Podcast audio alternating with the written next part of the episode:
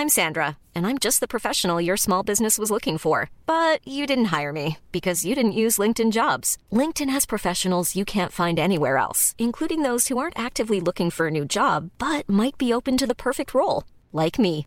In a given month, over 70% of LinkedIn users don't visit other leading job sites. So if you're not looking on LinkedIn, you'll miss out on great candidates like Sandra. Start hiring professionals like a professional. Post your free job on linkedin.com/people today. Bonjour, dans cet épisode, je vais répondre à la question Et si les optimistes avaient raison? Je suis Gaël Châtelain-Berry, bienvenue sur mon podcast Happy Work, le podcast francophone le plus écouté sur le bien-être au travail. Happy Work, c'est une quotidienne, donc n'hésitez surtout pas à vous abonner sur votre plateforme préférée. Bien, il y a une semaine, je lançais un sondage sur LinkedIn pour connaître votre niveau d'optimisme. Pourquoi? Très honnêtement, après mes longues, très longues vacances, mon niveau d'optimisme était au top. Mais dès que j'écoutais les informations, je voyais bien que les médias essayaient à tout prix de me déprimer fortement. Bon, cela n'a eu quasiment aucun impact sur mon état d'esprit, mais étant un ancien des médias, je sais bien que cela n'est pas forcément le cas pour toutes et tous. Entre la guerre en Ukraine, l'inflation, le pouvoir d'achat en berne, le réchauffement climatique, la mort de la reine, celle de Gorbatchev, il y avait de quoi nous faire débronzer en quelques secondes. Et pourtant, surprise, vous avez été très nombreux et nombreuses à voter, plus de 3600 personnes. Et, chose incroyable, le camp des optimistes représente très exactement 50% des votants.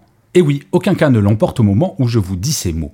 Bon, je pourrais chipoter en disant qu'il y a plus de très optimistes, 14%, que de très pessimistes, 11%, mais ce serait un tantinet mesquin de ma part.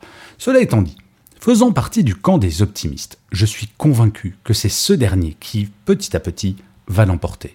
Je ne suis pas devin, bien entendu, juste un observateur de notre société qui, généralement, voit quelques tendances se dessiner et je vais vous exposer dans cet épisode le pourquoi de mon avis. La première raison, c'est la grande démission. Oui, ce mouvement est positif, très positif. Il est non seulement le signe que le chômage recule, enfin, mais surtout que les salariés ne considèrent plus comme étant une fatalité de souffrir au travail. Non, il n'est plus acceptable de venir avec la boule au ventre travailler chaque matin. Cela semble évident, et pourtant, dans un monde où le burn-out a remplacé le mal de dos comme mal du siècle, il est clair que cela n'a pas toujours été le cas, et je peux vous assurer que la grande démission est le principal sujet de discussion des DRH et dirigeants et dirigeantes en cette rentrée avec comme sujet central comment fidéliser les salariés, comment faire pour ne pas être obligé de refuser des contrats faute de bras? La réponse La transformation managériale. Enfin, et je le constate quotidiennement avec le nombre de conférences ou de séminaires de management que l'on me demande, ce qui semblait être une option sympathique, certes, il y a quelques mois, le management bienveillant, est devenu un impératif, un incontournable. Avant, si mon manager était un sombre abruti toxique, je n'avais pas le choix. Il fallait bien que je travaille. Aujourd'hui, j'ai une arme fatale, la démission. La deuxième raison, c'est la réalité de notre niveau de vie. Franchement, regardons nos pays, que ce soit en France, en Suisse, en Belgique, en Allemagne, au Canada ou dans tout autre pays dit développé, entre guillemets, nous ne sommes pas malheureux. Éducation, santé, protection chômage, démocratie installée de façon durable, liberté de parole. La liste est longue. Trop souvent, nous nous comportons comme des enfants gâtés qui n'en ont jamais assez. Je ne dis pas que beaucoup de choses ne peuvent être améliorées, bien sûr, et je pense ici à la pauvreté en France, qui reste inacceptable, mais ce n'est pas, à mon sens, en regardant systématiquement le verre à moitié vide, que nous remplirons un peu plus celui qui est à moitié plein. Au contraire. Individuellement, faites la liste de tout ce qui est positif dans votre vie et de tout ce qui ne l'est pas. Dans l'écrasante majorité des cas, vous constaterez que le positif l'emporte très largement. Ne serait-ce que de vivre en bonne santé, dans un pays en paix, est quelque chose que beaucoup de personnes sur cette planète nous envient. Soyons exemplaires dans notre rapport à la vie. Plus nous serons nombreux et nombreux à le faire, plus notre voix portera. Pas de naïveté, pas de bisounours, que du factuel.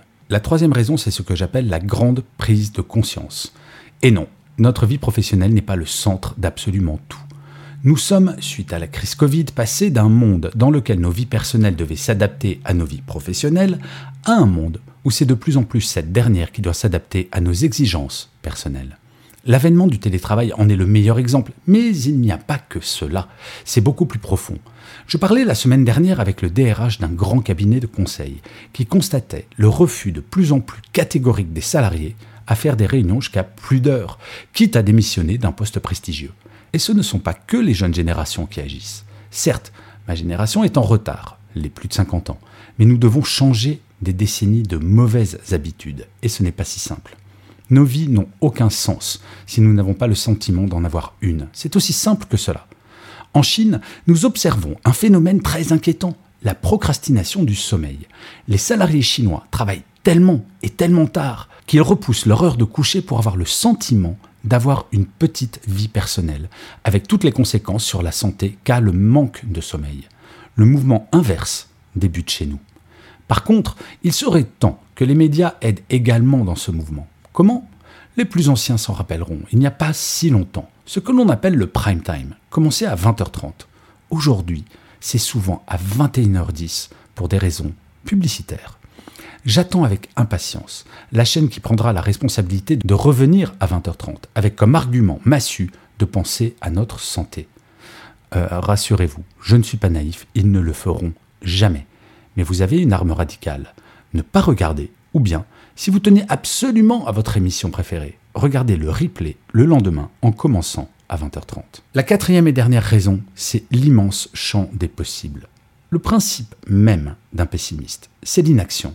Comme je l'expliquais dans un épisode de Happy Work, un optimiste n'est en rien une personne qui voit tout en rose.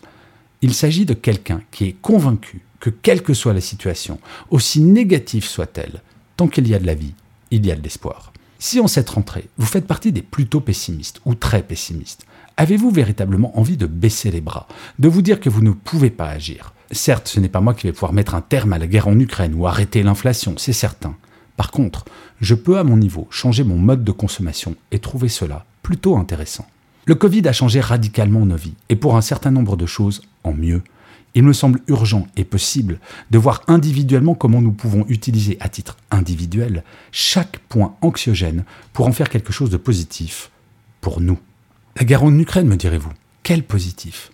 Eh bien peut-être nous pourrions changer nos comportements individuels et être plus tolérants, ne pas considérer systématiquement nos intérêts propres comme étant supérieurs à celui de nos voisins. Ne soyons pas des bisounours, agissons. Cessons de compter sur le collectif pour changer le monde. Commençons par agir individuellement, concrètement. Oui, il ne s'agit pas de simples déclarations d'intention, mais d'agir, vraiment, de nous poser la question de quelle pierre nous allons pouvoir apporter à l'édifice. L'optimisme est avant toute chose une question d'action. Et comme le disait Einstein, la vie c'est comme une bicyclette. Il faut avancer pour ne pas perdre l'équilibre.